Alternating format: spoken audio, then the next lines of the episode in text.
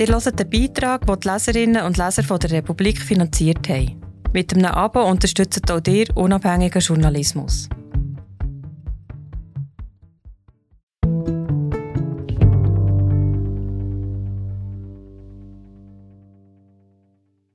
Was wollten Bundesrat, Nationalbank und Credit Suisse uns eigentlich mitteilen? Wir übersetzen. Untergang der Credit Suisse. Was sie sagten, was sie meinten, was sie verschwiegen. Von Philipp Albrecht, Daniel Binswanger, Dennis Bühler, Lukas Häuptli, Priscilla Imboden und Karin Merkel. Gelesen von Danny Exner. Es war einer jener seltenen Momente, wo uns der Hauch der Weltgeschichte anweht. Die Credit Suisse bricht zusammen. Eine nationale Schicksalsstunde. Und so tritt am Sonntagabend die Landesregierung, begleitet von den wichtigsten Akteuren der Banken-Notübernahme, an einer kurzfristig angesetzten Medienkonferenz an die Öffentlichkeit. Jetzt muss Klarheit geschaffen, Handlungsbereitschaft signalisiert, Autorität markiert werden. Für die Märkte, die Kundinnen, das Volk. Monsieur le Président de la Confédération, Mesdames et Messieurs, bonsoir, bienvenue à cette euh, conférence de presse qui concerne la place financière suisse. J'ai le plaisir de vous présenter les personnes. Bundespräsident Alain Berset, Finanzministerin Karin Keller-Sutter, Nationalbankpräsident Thomas Jordan, Finanzmarktaufsichtspräsidentin Marlene Amstadt, CS-Verwaltungsratspräsident Axel Lehmann und UBS-Verwaltungsratspräsident Colm Kelleher sind anwesend und bilden ein beeindruckendes Aufgebot. Aus ihren Mienen spricht der Ernst der Lage. Und dann sagen sie beinahe nichts.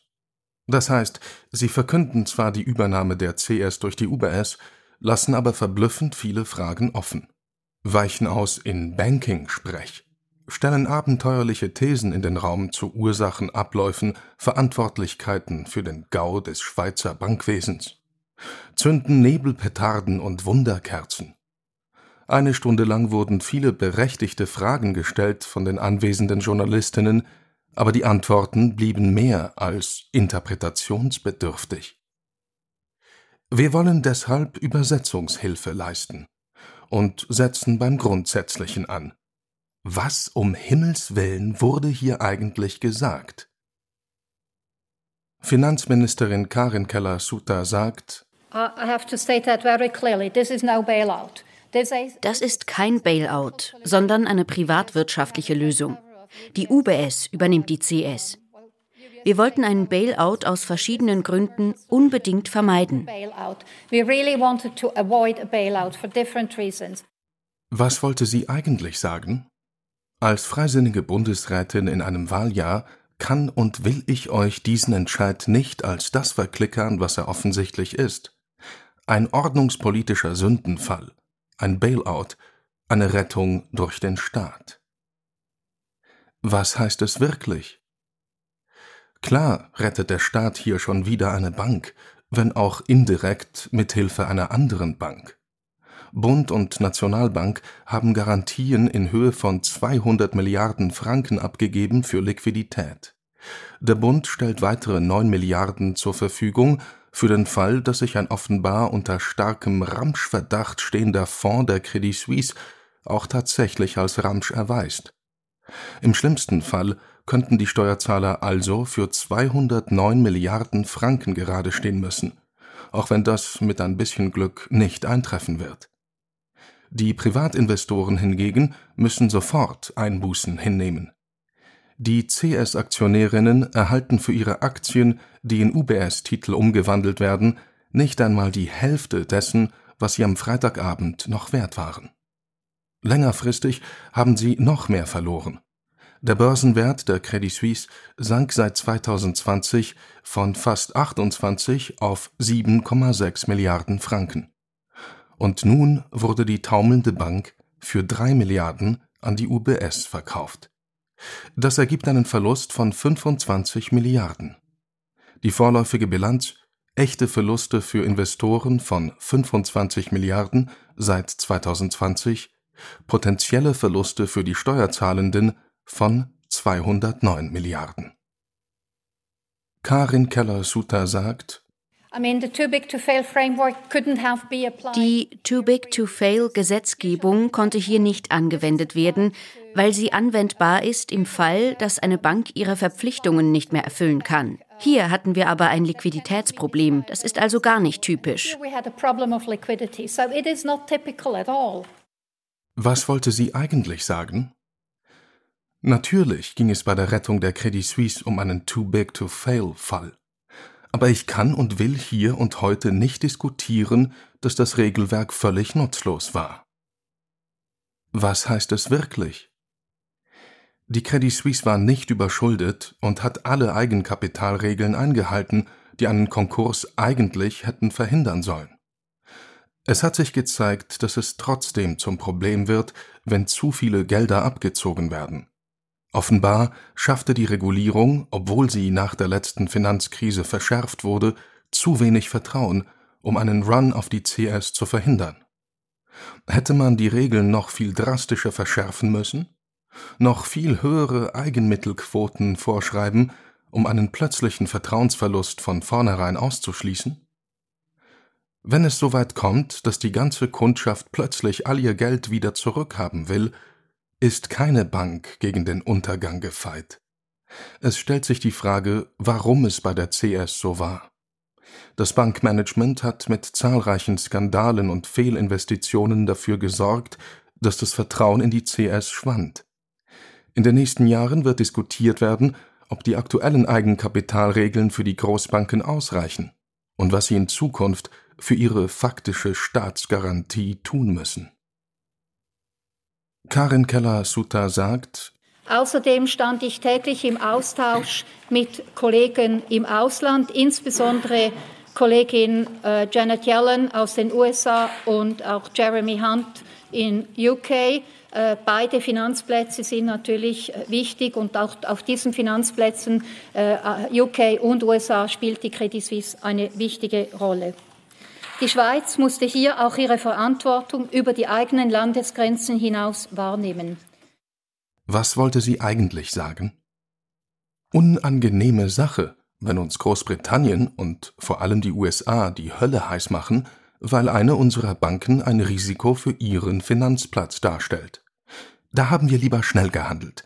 Aber hey, immerhin haben wir bei diesem Thema mal keine Scheu gezeigt, international Verantwortung zu übernehmen, das ist doch schon mal was. Was heißt es wirklich? Die Schweiz dürfte von Großbritannien und vor allem den USA stark unter Druck gesetzt worden sein. Letztere möchten nach zwei Bankenkonkursen in den letzten Wochen nicht noch mehr Ungemach auf ihrem Finanzplatz. Die beiden angelsächsischen Staaten wollten, dass die Schweiz das Problem selbst löst und sie nicht einspringen müssen, denn die CS ist auch in den USA eine wichtige Bank.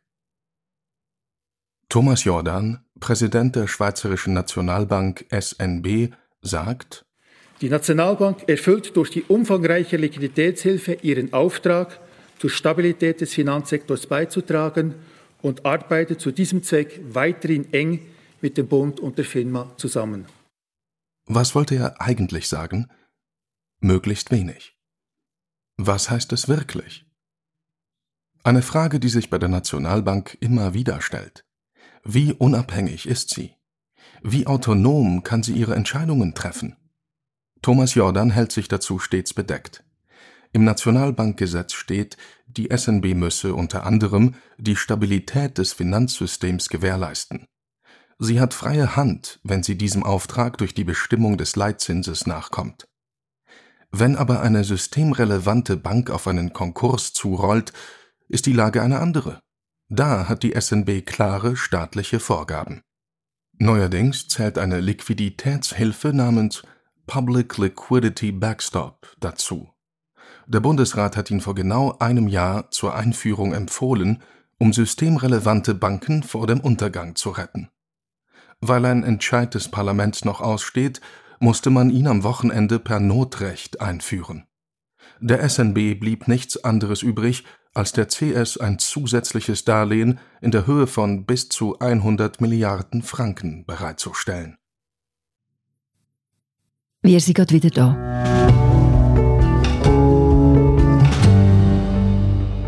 Hallo, ich bin Annette, Bildredaktorin bei Republik und ich störe dich jetzt kurz. Mir gefallen bei der Republik die vielen Themen. Es ist immer ein rechtes Überraschungspaket. Und es gibt immer tolle Bilder dazu. Aber man kann die Republik nicht nur lesen und schauen, sondern auch hören, so wie du jetzt. Das mache ich besonders gern beim Spazieren oder Zugfahren. Wir sind werbefrei und unabhängig. Unter republik.ch slash hallo könnt ihr ein Abo lösen. So, und jetzt fertig Werbung.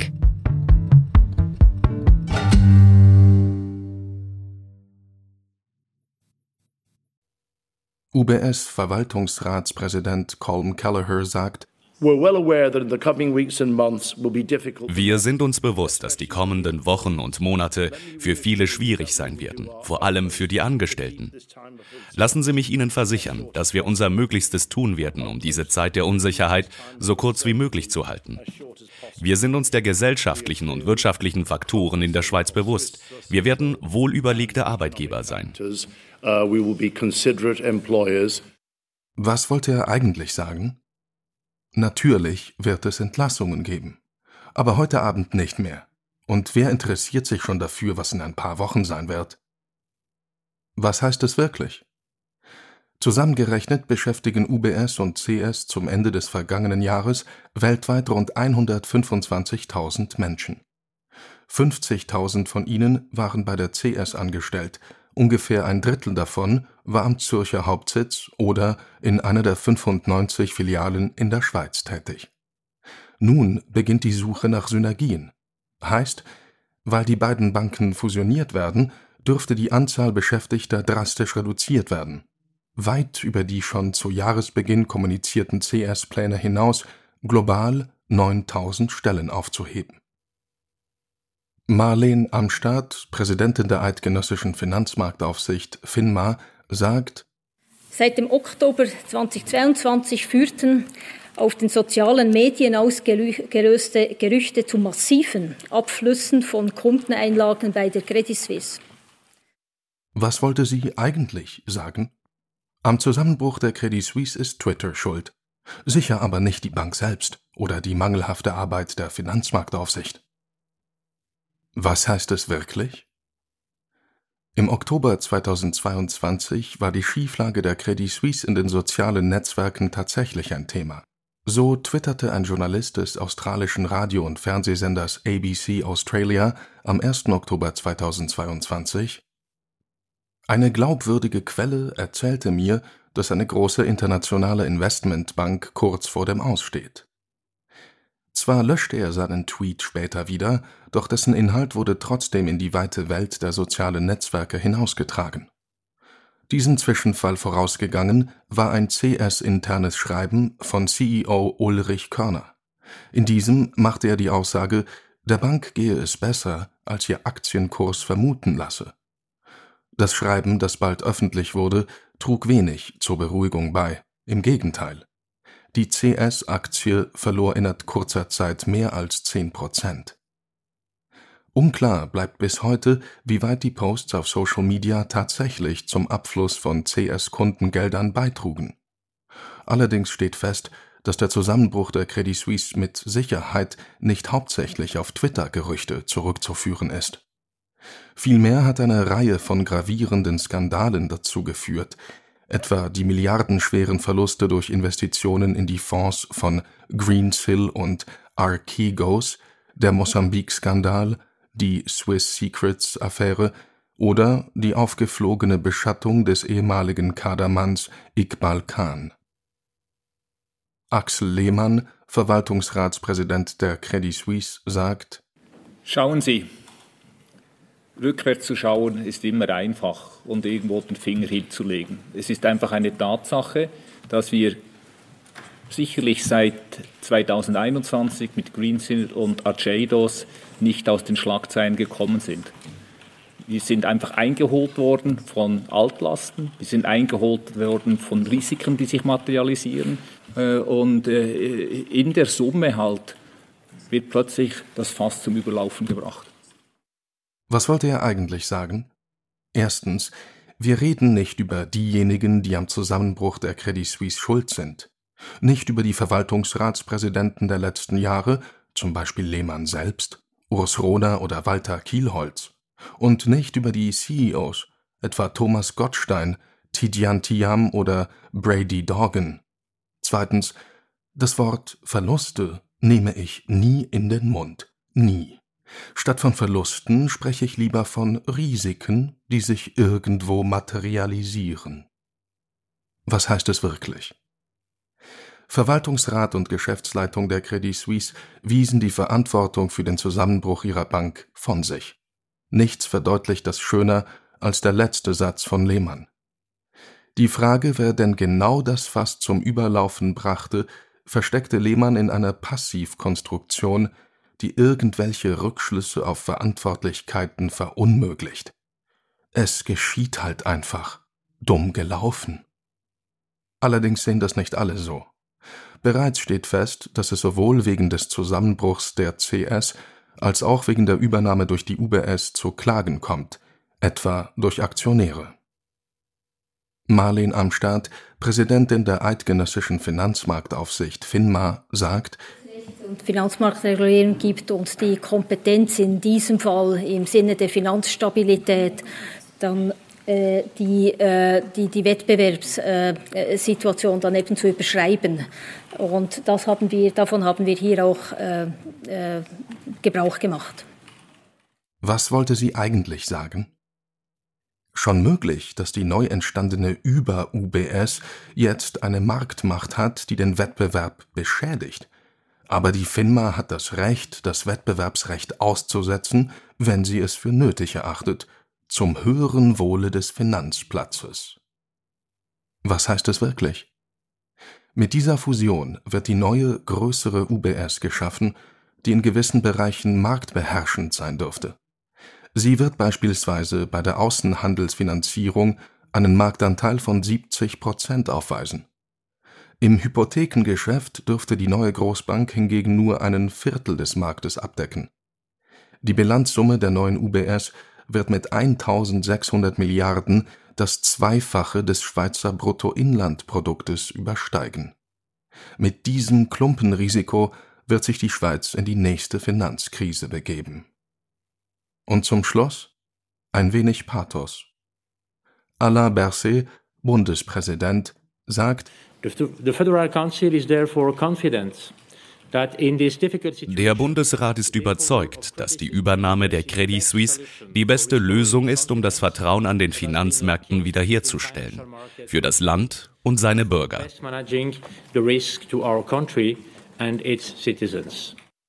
Was wollte er eigentlich sagen? Wir tun das alles nur für euch.